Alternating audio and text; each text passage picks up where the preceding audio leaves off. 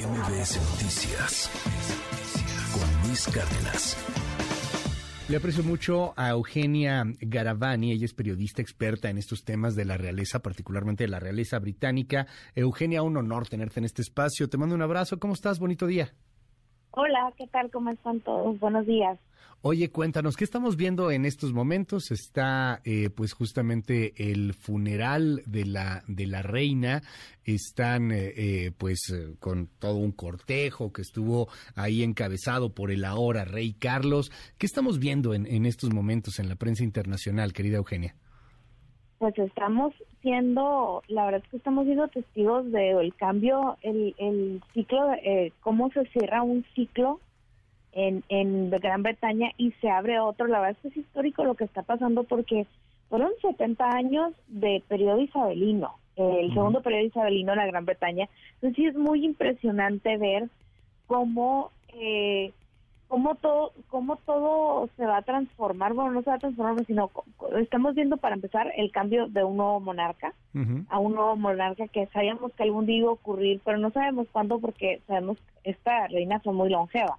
Internacionalmente la verdad es que estoy leyendo el todo lo que se publica es, todas estas reseñas de la vida de la reina todas estas cosas y te das cuenta que fue un ser extraordinario o sea realmente fue una persona que representó mucho para la Gran Bretaña porque fueron siete décadas de esta señora a la cabeza de, de bueno, del país, como símbolo del país, y es realmente impresionante ver que, que todo esto, que, que su periodo llegó a su fin, porque pues falleció, pero por otro lado estamos viendo cómo cómo el cómo, cómo, es un nuevo paso en la historia para los británicos, ¿no? Porque para ellos va a ser un cambio muy brusco ellos llevan, hay personas que no recuerdan ni siquiera que no vivían en la época en que el rey Jorge reinaba, o sea que la mayoría de los británicos solamente recuerdan a Isabel como su monarca. Ya.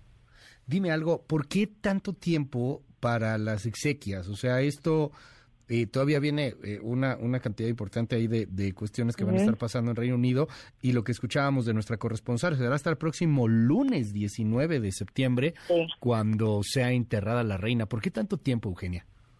Bueno, en realidad es que no no es que haya una regla para para para empezar. Hace siete décadas que no hay un funeral de estado de esa magnitud.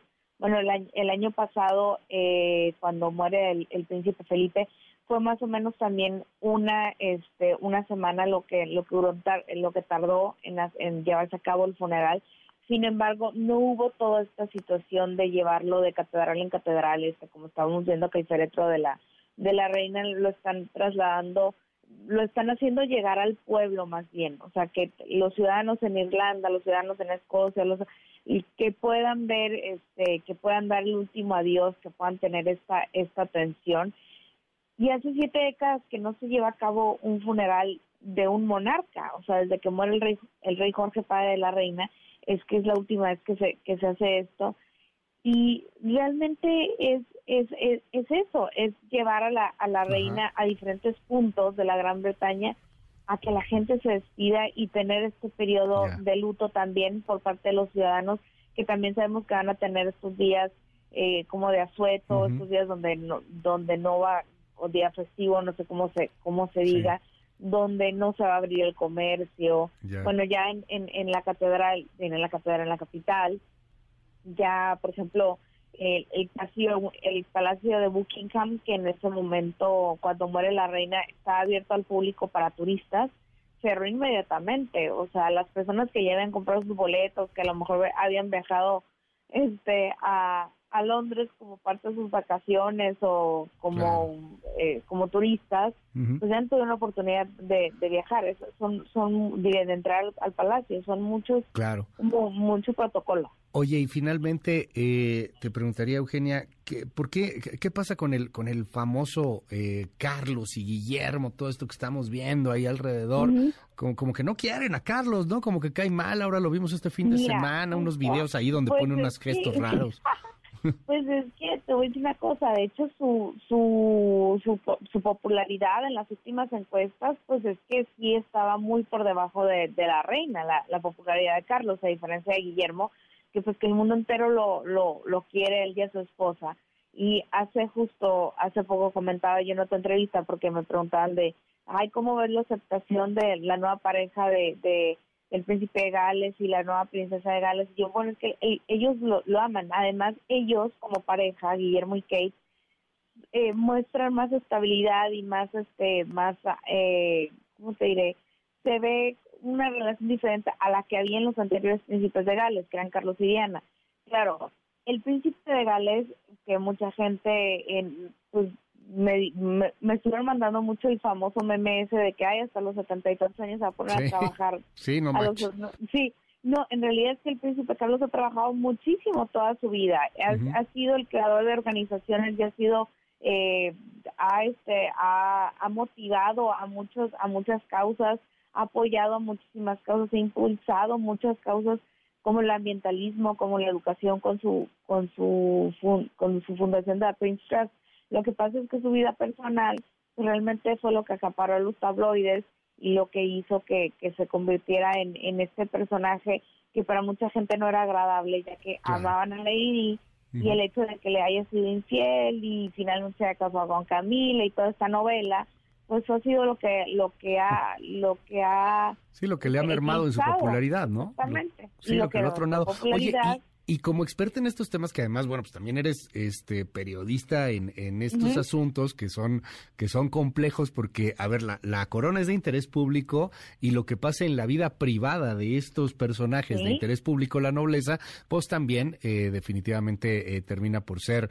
un asunto periodístico. Yo quiero preguntarte, ¿no hay alguna información, chisme, barullo, cotilleo, qué sé yo? Que señale una posible abdicación del hoy rey Carlos III, pues de aquí a un año, porque todavía falta un año para que venga, entiendo, esa coronación, esa fiesta, y que a lo mejor le toque más bien a su hijo, el príncipe Guillermo, esta coronación. O sea, algo que, que, que, haga pensar que no se va a mantener en el trono por tanto tiempo. No, para nada. No, es lo que la gente quisiera. Mucha gente me escribe y me pregunta y me dice, por favor, dinos que va a. ¿ustedes creen que va a abdicar si desde, desde que nació se está esperando este momento? Claro que no. Además, la, los monarcas en, en Inglaterra tienen esta idea de que ellos son monarcas hasta el día que se mueren.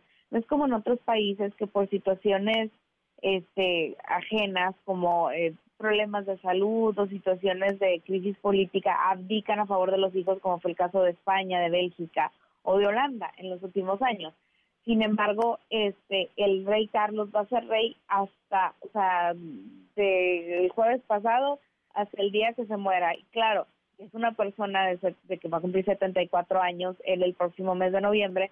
Y pues mucha gente dice, ay, ¿tú crees que va a durar? Bueno, la mamá fue, duró muchísimos años, o sea, pues yo laburo aunque hace unos 10, 15 años al reinado de Carlos la gente, claro, que desea que un día Carlos se levante y diga, digo a favor de mi hijo. Claro, la gente quiere, mucha gente quiere eso.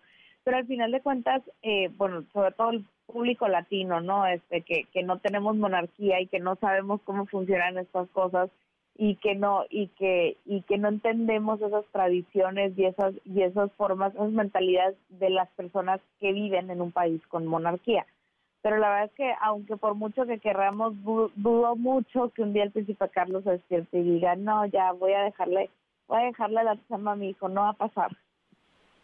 Te aprecio muchísimo que me hayas tomado la llamada telefónica en esta mañana y bueno, pues vamos a estar ahí al habla si nos das oportunidad.